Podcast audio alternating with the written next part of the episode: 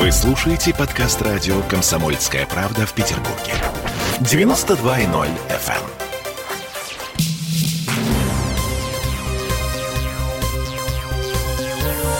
Темы дня. Петербург вышел на первое место в России по числу новых случаев коронавируса. И мы еще только подбираемся к пику заболеваемости. Всем привет, радио «Комсомольская правда» в Петербурге. Я Олеся Крупанина. Я Дмитрий Делинский. Для начала цифры. По данным городского оперативного штаба, у нас 69 новых смертей от коронавируса за сутки. По этому показателю мы на втором месте после Москвы. Зато по заболеваемости мы первые в стране. Снова первые. У нас 3281 новый диагноз за сутки. В Москве, который мы обогнали 3 3115. Это при том, что Москва, ну, как минимум в два раза больше по населению, чем Петербург. У нас стабильный рост. Эм, в Первопрестольный, наоборот, стабильное падение. И напомню, в первый раз мы обогнали Москву по заболеваемости 4 января 2021 года. Сегодня второй такой день. И уже Роспотребнадзор назвал Петербург одним из лидеров по темпу прироста заболевших коронавирусом. Анна Попова заявила сегодня, что во всех регионах коэффициент прироста меньше единицы. Во всех, за исключением двух. Это Республика Крым и Петербург. Угу. Теперь по поводу того, какое светлое будущее ждет наш город. Э, мы на пике заболеваемости или все самое сложное еще впереди? Помните, еще весной в нашем городе была э, создана рабочая группа, которая занимается математическим моделированием распространения коронавируса по заказу федерального Минздрава. То есть серьезные люди, которые работают на э, всю страну на медицинскую статистику. Математики, в общем. Да, эта группа выдает прогнозы по заболеваемости, на которые власти ориентируются в решениях по вводу или по отмене ограничений, э, в решениях по резервированию коек для тяжелых больных больных.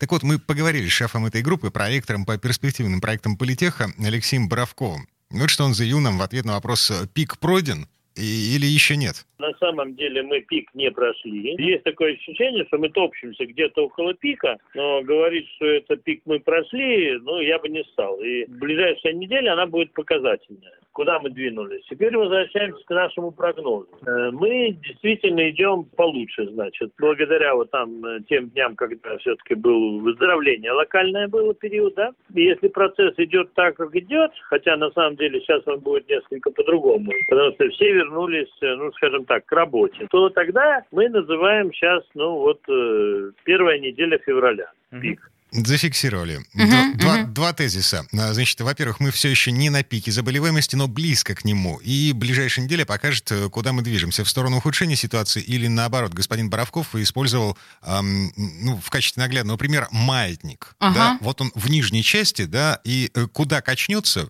вперед или назад, зависит от того, э, как мы с вами будем его толкать. Второй тезис. В новогодние каникулы в Петербурге все было, в общем-то, неплохо. Заболеваемость начала падать еще в конце декабря. Число госпитализации и смертность тоже. В больницах стало больше свободных мест. Ситуация в целом выглядела достаточно оптимистично, но официальная статистика – это не повод снимать маски и ломиться в театры с музеями. И вот по какой причине. У нас был период, но худо-бедно, но 10 дней точно. Это врачи и те, кто в этом связан, включая тестирование, обработка результатов тестирования, они отдыхали. Все-таки Новый год, каникулы с семьями там и так далее. То есть снижение вот этой интенсивности деятельности. Поэтому, скорее всего, те, кто совсем тяжелые, да, привозили, но старались по минимуму вести, да. То есть mm-hmm. можно всегда договориться, там, ребята, ну не видите раз. А второе, естественно, выписывали. Ну, скорее всего, можно выписывать, э, учитывая праздничное настроение, что родня дома готовы, тут, что называется, праздновать, вернулся из больницы. Выписывали ускоренными темпами. Ну, просто если изнутри по больнице это говорить, то это вот именно так и происходило. Ну вот. А сегодня уже у нас 3200, э, то есть мы вернулись на уровень заболевших и выздоровело там, по-моему, тысячи с чем-то. То есть опять мы добавили 2000. То есть ты понимаешь, а, статистика, а, вот эта оптимистичная статистика снижения заболеваемости, смертности, снижения числа госпитализаций, это, а, ну, такие случайные флуктуации. Да, к сожалению, боюсь, что так. А, цифры. На сегодня в Петербурге 104 512 активных случаев коронавируса. Это в 10 раз больше, чем было на пике первой волны эпидемии в начале июня. А, та прогнозная кривая, которую э, рисует коллеги господин Боровкова сейчас, обещает 110 тысяч больных на пике в начале февраля. Это если мы не перестанем носить маски и мыть руки, потому что на массовый иммунитет от вакцинации надежды пока нет никакой. Власти до сих пор не могут наладить поставку вакцины в регионы, в том числе в наш. А маски носить мы перестаем. Это ну, абсолютно очевидно. Выйди на улицу, посмотри, что происходит. На самом деле масок все меньше и меньше. Это замечают практически все.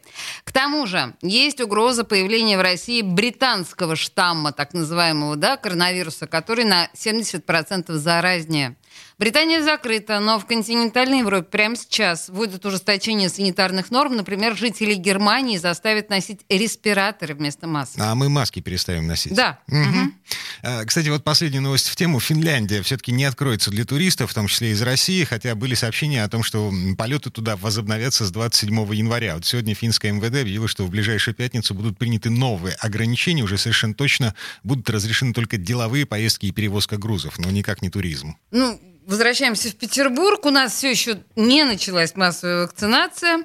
Федеральное министерство цифрового развития сегодня объявило, что записаться на прививку от коронавируса теперь возможно и через портал госуслуги, через закладку «Запись на прием к врачу», но в Петербурге, тадам, такой функции нет. Надо либо по старинке звонить в регистратуру поликлиники, либо идти на сайт здоровья петербуржца. Но там... Там... Там Темный лес.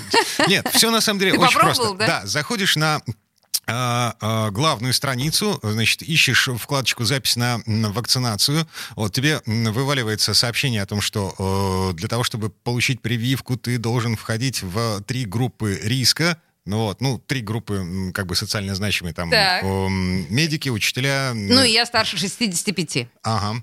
Вот. И дальше нужно выбрать ближайшую поликлинику. Вот. Мы, значит, выбираем поликлинику на Петроградке, ближайшую к нашей офисе, э, Так, к нашей так, так. редакции. А м, там нет кнопки записаться на вакцинацию. То есть можешь записаться на УЗИ, на прием к урологу. Ну вот. А, Прививку получить ты не можешь. Э, ну, в общем, да, все работает, все отлично. Э, Председатель комитета по здравоохранению Дмитрий Лисовец вчера пообещал запустить запись на госуслугах к 31 января. К этому же 31 января ожидается возможность записаться по звонку на номер 122. А то мы знаем, э, мы сейчас не будем звонить в поликлинику, в ближайшую, в регистратуру, потому что мы в течение 40 минут будем слушать умиротворяющую музыку. Да, да, да, точно, точно, это прекрасно. Ну, музыку хорошую подобрали. Беглов, э, губернатор Беглов в своем традиционном еженедельном обращении к жителям города отодвинул коронавирус на последнее место. Да, А, четыре минуты он говорил о годовщине прорыва блокады, о благоустройстве, о программе «Твой бюджет», об открытии детского сада в Сестрорецке, о цифровизации работы госучреждений. Ну, должность же новая появилась, да, и новая, э, значит, вице-губернатор в правительстве. И только под конец Беглов сказал про коронавирус.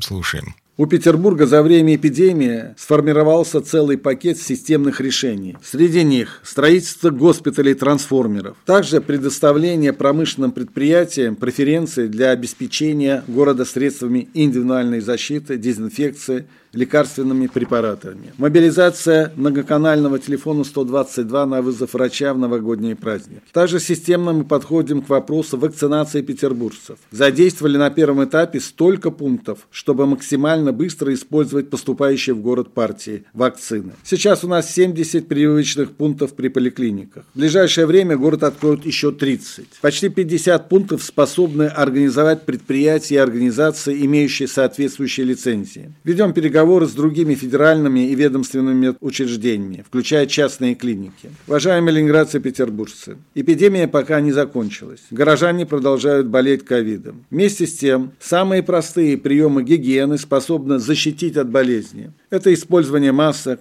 дезинфекция рук и социальная дистанция. Берегите себя и своих близких. Вместе мы справимся. Ну, то есть вы можете попробовать записаться на вакцинацию, но, скорее всего, в ближайшее время у вас ничего не получится. А поэтому носите маски, э, мойте руки и И вместе мы справимся. социальную дистанцию. Мгм, Все мгм. вместе. А математика такая, вот еще несколько цифр очень важных. Чтобы остановить эпидемию, нужно сделать прививки минимум полутора миллионам жителей Петербурга, а лучше всего трем миллионам. А сегодня министр промышленности и торговли Денис Мантуров заявил, что по итогам января по всей России будет выпущено 7 миллионов доз вакцины. 7 миллионов. В феврале еще 11, в марте 15 миллионов, и это на всю страну. Нам, одному только Петербургу, нужно а, от полутора до трех миллионов доз. Мгм. Какая часть Петербурга достанется? Смольный обещает, что по итогам января у нас будет 88 тысяч доз. Ну, офигенно. Ну, просто, да, просто посчитайте чисто математически, какой процент это от живущих в Петербурге. В общем, не время расслабляться, потому что есть риск, не загасив до конца вторую волну, сильнее разжечь костер пандемии, просто получив новые всплески. Темы дня.